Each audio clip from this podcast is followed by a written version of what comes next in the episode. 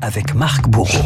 Un très beau coup de filet pour les forces de l'ordre italiennes. Elles ont arrêté ce matin le numéro un présumé de la mafia. Toto Rina a été interpellé à Palerme. C'était il y a 30 ans, le 15 janvier 1993, Totorina, le parrain des parrains, était arrêté effectivement à Palerme, moment capital dans la guerre contre la mafia. L'Italie tenait enfin l'homme qui avait plongé le pays dans la terreur. Totorina, le numéro uno di Cosa Nostra. Sur les images, ce 15 janvier 93, Renaud le Fauve, comme on le surnomme, n'est qu'une silhouette camouflée sous une veste, escortée par cinq policiers vers un hélicoptère, après l'une des arrestations les plus retentissantes de l'histoire italienne. L'Italie fête son arrestation comme une grande victoire. Il a été arrêté près de ce poste d'essence, sans opposer la moindre résistance, dans une voiture non blindée. Il a même félicité les policiers pour leur perspicacité. De l'humour et du cynisme lorsque le chef de la mafia sicilienne comparait pour la première fois devant un juge. Avez-vous entendu parler dans les milieux que vous fréquentez de l'association criminelle Cosa Nostra Monsieur le procureur, je n'ai jamais fréquenté d'association criminelle. Je ne connais pas...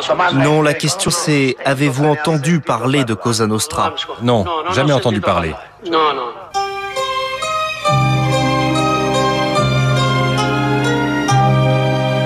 Toto Rina, ou plutôt Salvatore Rina. C'est pourtant le pilier de la plus importante organisation mafieuse au monde, le clan Corleone.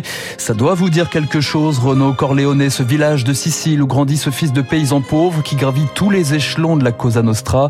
Corleone, ce village où régnait l'impunité, la terreur et l'omerta. La mafia, ça existe partout. Totorina, c'est une personne normale. Peut-être qu'il a fait des bêtises, mais ça arrive à tout le monde. Faut pas rigoler avec eux. Toujours c'est comme ça.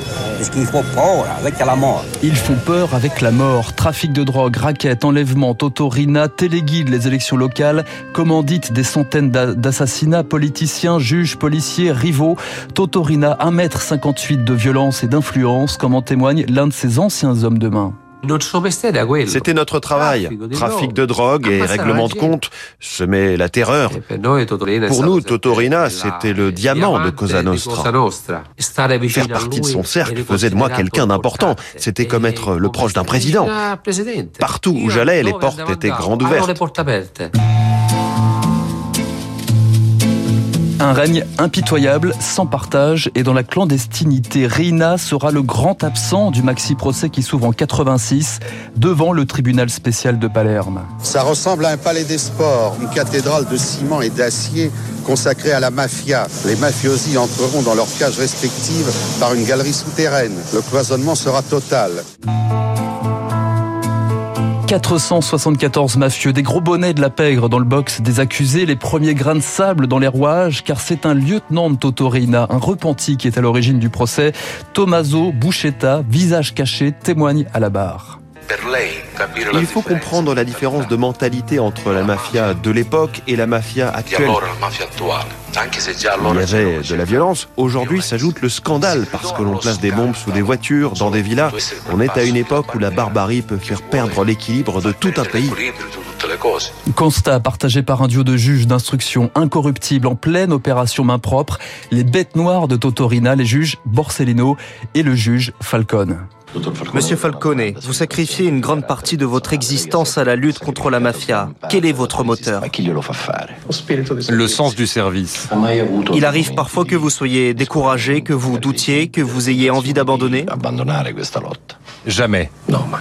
Quand on a un compte ouvert avec la mafia, il n'est jamais fermé. Ainsi parlait très directement Giovanni Falcone. Il a été tué hier dans un attentat à l'explosif. 23 mai 92, Giovanni Falcone puis Paolo Borsellino sont finalement assassinés sur ordre de Totorina, émotion nationale en Italie. Moins d'un an plus tard, le parrain des parrains est trahi par son propre chauffeur et arrêté. Rina le fauve devient Toto le diable en couverture des quotidiens et devant les juges. Les journaux et la télévision m'ont transformé en quelque chose de gros et monstrueux.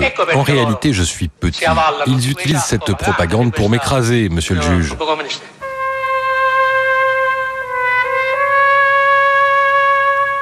À la barre, Totorina, souriant, détendu, mais l'œil noir et menaçant donne la mesure de son intelligence, sa ligne de défense, celle d'un vieillard naïf et vulnérable.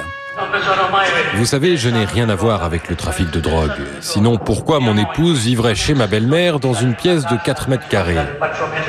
Je n'ai rien à voir avec cette drogue qui frappe les enfants, les personnes âgées, toute l'humanité. Je ne suis qu'un simple fermier qui travaille honnêtement. Moi, ma famille, mes parents, mes grands-parents. Totorina est finalement condamné une 26e fois à la perpétuité pour avoir commandité pas moins de 150 meurtres. Le fauve meurt en 2017 en cellule, 87 ans. La fin d'une génération de mafieux qui laisse la place aujourd'hui à une relève plus discrète qui continue tout de même de garder la main sur le trafic de drogue et l'immobilier.